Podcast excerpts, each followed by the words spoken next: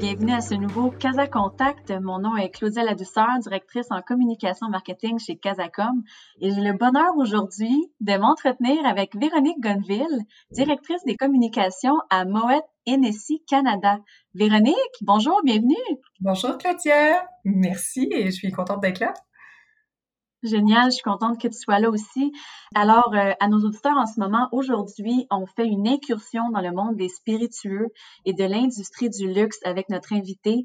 Euh, justement, ma première question à ce sujet, Véronique, en regardant la dernière année qui vient de se passer, qui a été, on sait tous, euh, marquée par une pandémie mondiale, ça a été quoi, selon toi, le plus grand défi communicationnel auquel tu as été confronté?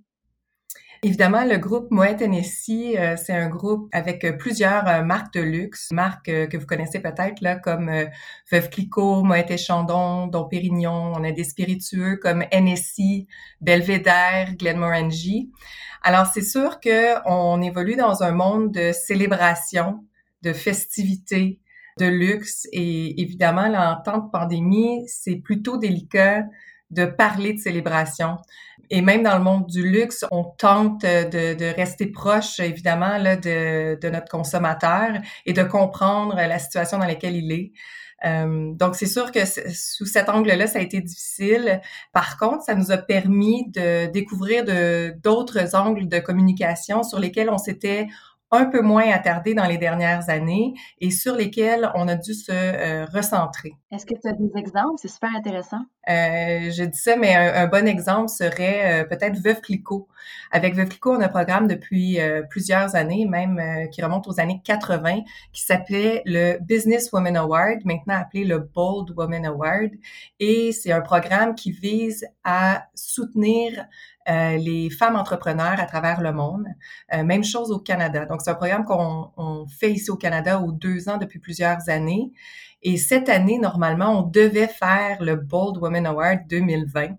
Et dû à la pandémie, évidemment, on a décidé de tout décaler et au lieu de s'attarder au message de Veuve Clicquot sur la maison, le champagne, on a décidé de laisser plus de place aux femmes et plus de place aussi à leur précarité en, temps de pandémie.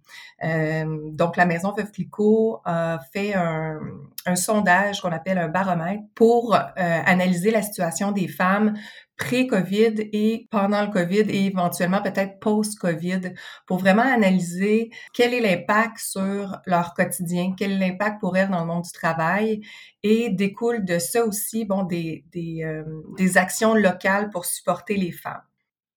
Ah, c'est super, c'est tellement une belle initiative. Donc, c'est comme si vous aviez pris les marques puis vous les avez hissées ou vous les avez comme élevées plutôt à quelque chose de plus grand que les marques en soi, qui est notamment euh, le soutien aux restaurateurs, qui est, qui je crois, une industrie quand même qui, est importante pour vous chez, chez Moet Tennessee. Tout à fait, tout à fait. Dans, dans, dans l'esprit de Moet Tennessee, on, on, mise beaucoup sur, euh, sur l'expérience sur euh, l'émotion.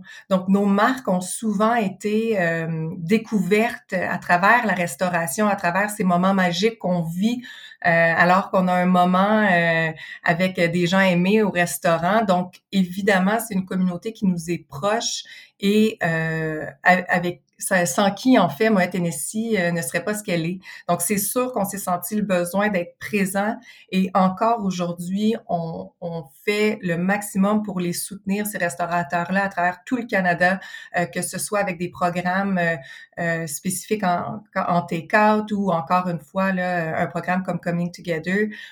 on n'a pas terminé notre soutien à cette communauté-là qui, en fait, sont nos partenaires depuis toujours. Ah oui, je pense qu'on je pense qu'on n'est pas les seuls à avoir hâte de se retrouver au restaurant avec ses amis et sa famille et de profiter d'un d'un moment que, que, que seuls les restaurateurs peuvent nous offrir. Ben justement, je trouve qu'on a assez parlé de 2020. Commençons à tomber dans dans l'optimisme et à parler de, de 2021. Euh, ça va être quoi selon toi les tes défis cette année?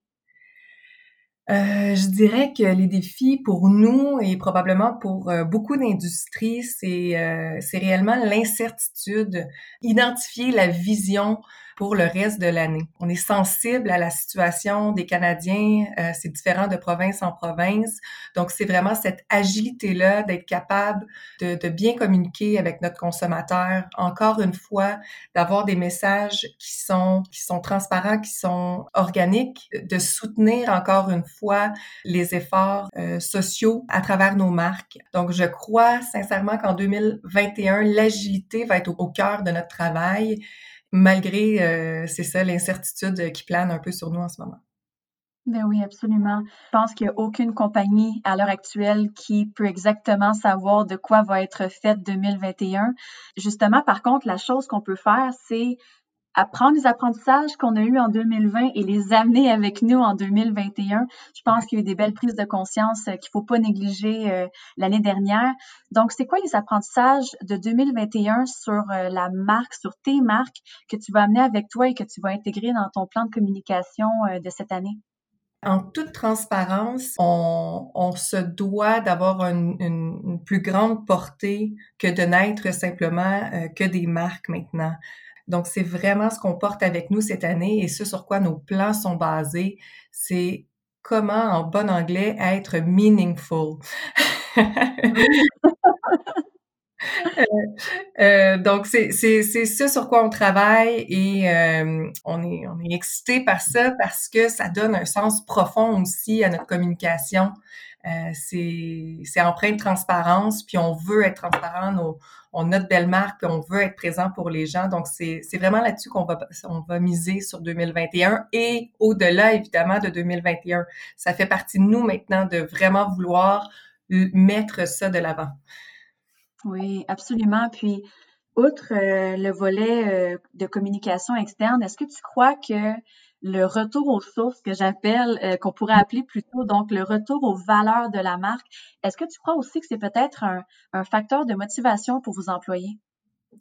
Tout à fait, tout à fait. Je crois que euh, si on si on n'a pas été témoin de, de, de, toutes les transformations euh, de 2020 ou, ou si on n'en a pas pris conscience, alors on, on a manqué quelque chose en 2020, mais pour nous, mmh. euh, chez Moët Tennessee, c'était c'était déjà des sujets abordés, c'était déjà des, des changements mis en place, mais c'est sûr que 2020 a, amené une prise de conscience pour tous, qu'on le veuille ou non, euh, ça, ça a quand même fait un, un effet, euh, non pas un effet choc, mais un effet important sur, sur tout les employés. Et je crois que cette prise de conscience-là nous amène à vouloir nous dépasser, à vouloir aller ailleurs et oui, motive les gens.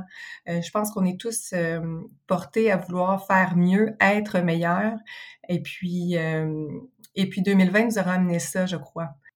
Absolument. Honnêtement, euh, quel entretien inspirant. Je suis sûre que je suis pas la seule euh, à qui cette entrevue-là va mettre un, sourire au visage. Euh, écoute, c'est déjà la fin, Véronique. Mon Dieu, c'est triste, mais, mais ma dernière question, qu'est-ce que qu'est-ce que je te souhaite pour pour la nouvelle année? Je, je, dirais un peu comme tout le monde, un retour à une certaine normale, euh, que ce soit euh, pour moi peut-être, mais aussi pour les gens, pour le moral des gens, pour les familles, puis pour euh, pour le bien-être collectif. Je crois qu'on a besoin euh, d'un retour à une certaine euh, collectivité, si on veut.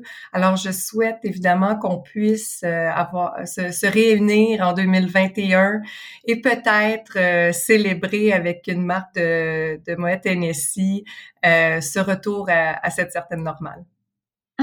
oui, je pense que je pense qu'on n'est pas les deux seuls à souhaiter ça. Écoute, merci beaucoup, Véronique. Ça a tellement été plaisant. Merci d'avoir pris part à ce Casa Contact. Merci beaucoup, Claudia. Merci de m'avoir invitée. Je suis Marie-Josée Gagnon, présidente fondatrice de Casacom, et je vous remercie de nous avoir écoutés. Si vous avez aimé ce balado, merci de le partager. Et si vous cherchez d'autres réponses à vos questions, visitez notre site à casacom.ca ou encore prenez part à nos Casacadémies.